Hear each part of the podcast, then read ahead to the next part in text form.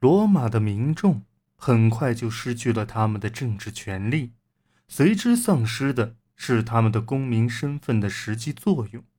奥古斯都通过宣传和实际措施来强化罗马人的国民意识。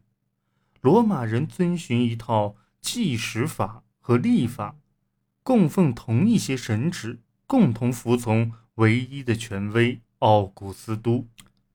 奥古斯都。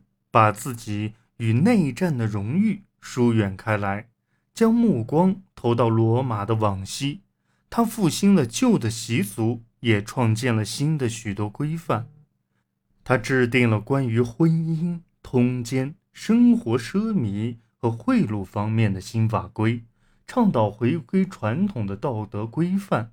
他甚至禁止不穿传统宽外袍的人进入古罗马广场。公元前十七年，罗马百年节召开，这是一个传统上标志着新时代的开始的节日，而这次则正式标志了一个新的黄金时代的到来。在这个时代里，和平以及过去的传统与价值将重新成为主流。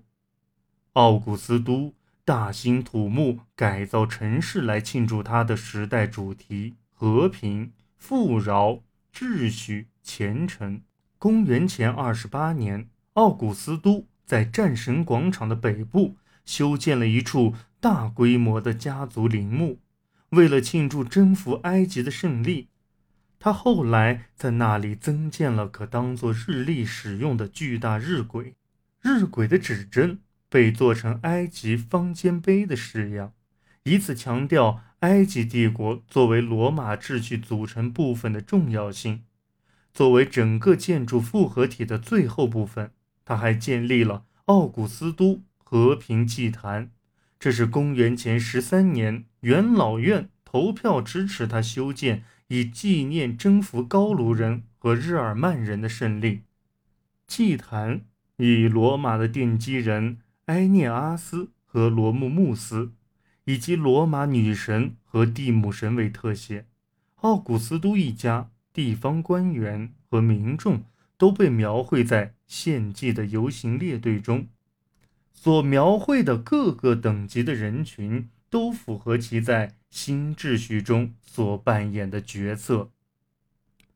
这些都表明，这一关于胜利的纪念碑式建筑实为官方对和平而非对战争的纪念。而在祭坛上，奥古斯都也以献祭的祭司形象，而不是将领的形象出现。祭坛上所描绘的故事，将新政权的连续性、稳定性和权威性加以象征化了。紧跟奥古斯都的和平时代的，却是扩张主义的新阶段。公元前二年，奥古斯都新建了奥古斯都广场。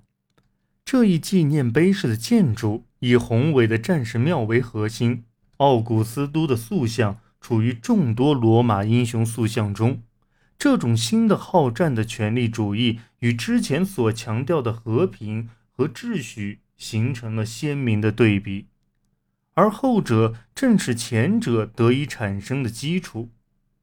公元前十二年，奥古斯都当上了大祭司长。此外，他还担任了许多补充性的祭司职位。宗教是奥古斯基的计划的基石。当时，除了有对奥林匹亚和当地传统神祇的崇拜外，还有新生的对统治者的膜拜。尤利乌斯·凯撒死后被神化，而他的养子绝不会错过任何机会来提醒罗马人自己是神的儿子。奥古斯都。把人和神之间的界限模糊化，国家的官方祈祷以他的守护神为祈祷对象，而各行省也都建了献给他的神庙。在地中海东部地区，对统治者的膜拜并不是什么新鲜事，而是当时在西方也能找到奥古斯都的神庙。在意大利，奥古斯都则处理的较为谨慎。尽管他的确新建了并修复了许多神庙，其中包括一座临近他在帕拉蒂尼山上的住所的阿波罗神庙。他把古老的维斯塔崇拜也搬到了自己的住所里，因此奥古斯都死后被宣称为神，似乎也顺理成章了。奥古斯都的黄金时代受到当时诗人们的欢迎，他们中许多人都得过米塞维纳斯的资助，而米塞维纳斯本人是第一公民的密友，其中赫拉斯。也许是最接近于宫廷诗人这一角色，奥古斯都委托他写了《世纪之歌》，一部供儿童在百年节上合唱的颂歌。赫拉斯还在其他诗里表达了对奥古斯都的谢意，感谢他把罗马从内战的恐慌和被一位颓废的东方女王所统治的威胁中解救出来。按照赫拉斯的说法。奥古斯都用武力捍卫了意大利，用道德使他变得优雅。史诗作家维吉尔也常常响应这种情感。